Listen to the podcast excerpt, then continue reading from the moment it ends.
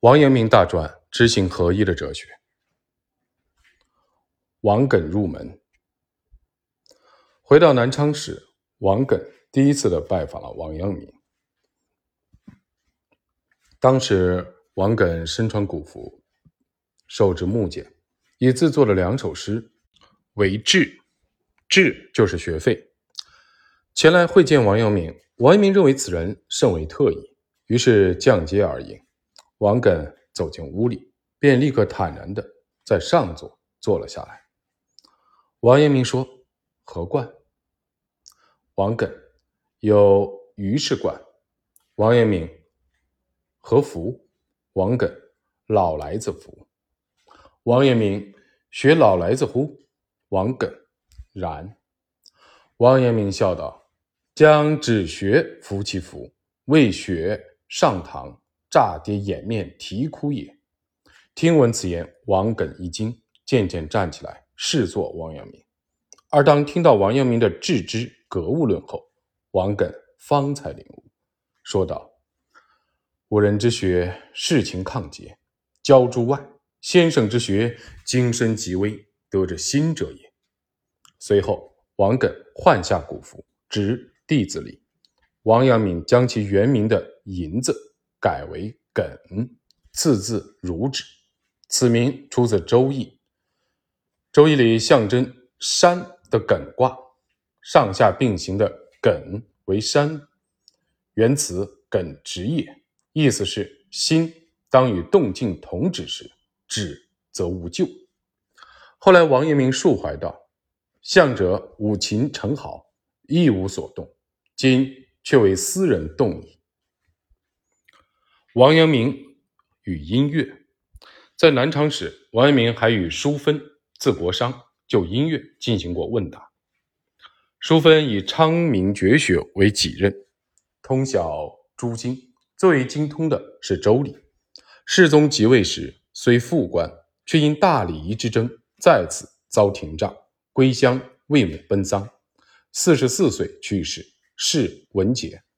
学者称其为子熙先生。虽然《传习录》下卷中也收录了王阳明有关音乐论的详细的内容，但从他和舒国商之间的问答里，也能大体的查知其概况。年谱二记载，晋贤淑芬以翰林谪官世博，自恃博学，见先生问律吕，先生不答，切问原生，对曰：“原生制度颇详。”特为至密室经世耳。先生曰：“原生岂得之管徽素食兼哉？心得养，则气自和，元气所由出也。”书云：“诗言志，志即是乐之本；歌咏言，歌即是志律之本。咏言和声，剧本于歌，歌本于心，故。”心也者，中和至极也。王阳明的心学已考虑到了音乐的根源，在聆听过有关律吕礼乐的教诲后，淑芬跃然向王阳明执弟子礼。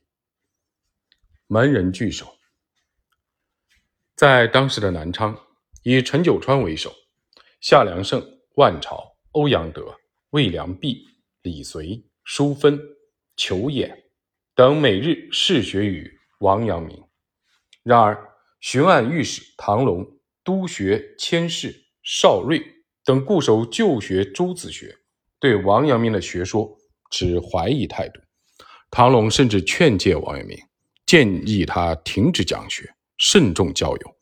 对此，王阳明回答说：“吾真见得良知人人所同，特学者未得起悟。”故甘随俗习非，今苟以是心志，吾又为一身一棒，拒不语言，于心忍乎？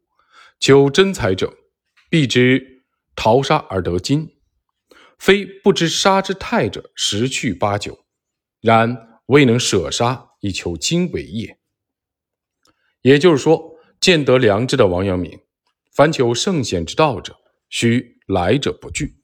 方能找出真正的有才之人，他引用了陶金的例子，拒绝听从唐龙的劝告。因唐龙、邵瑞等为政者对王阳明的学说抱有疑问，所以有部分的门生心存畏惧，开始逃避王阳明的讲学。然而，同门的王晨、魏良正、魏良器、钟文魁、吴子金等都泰然不为所动，潜心研学，因此。兴起的门人中，少则数十人，多则数百人，聚集到了王阳明的门下。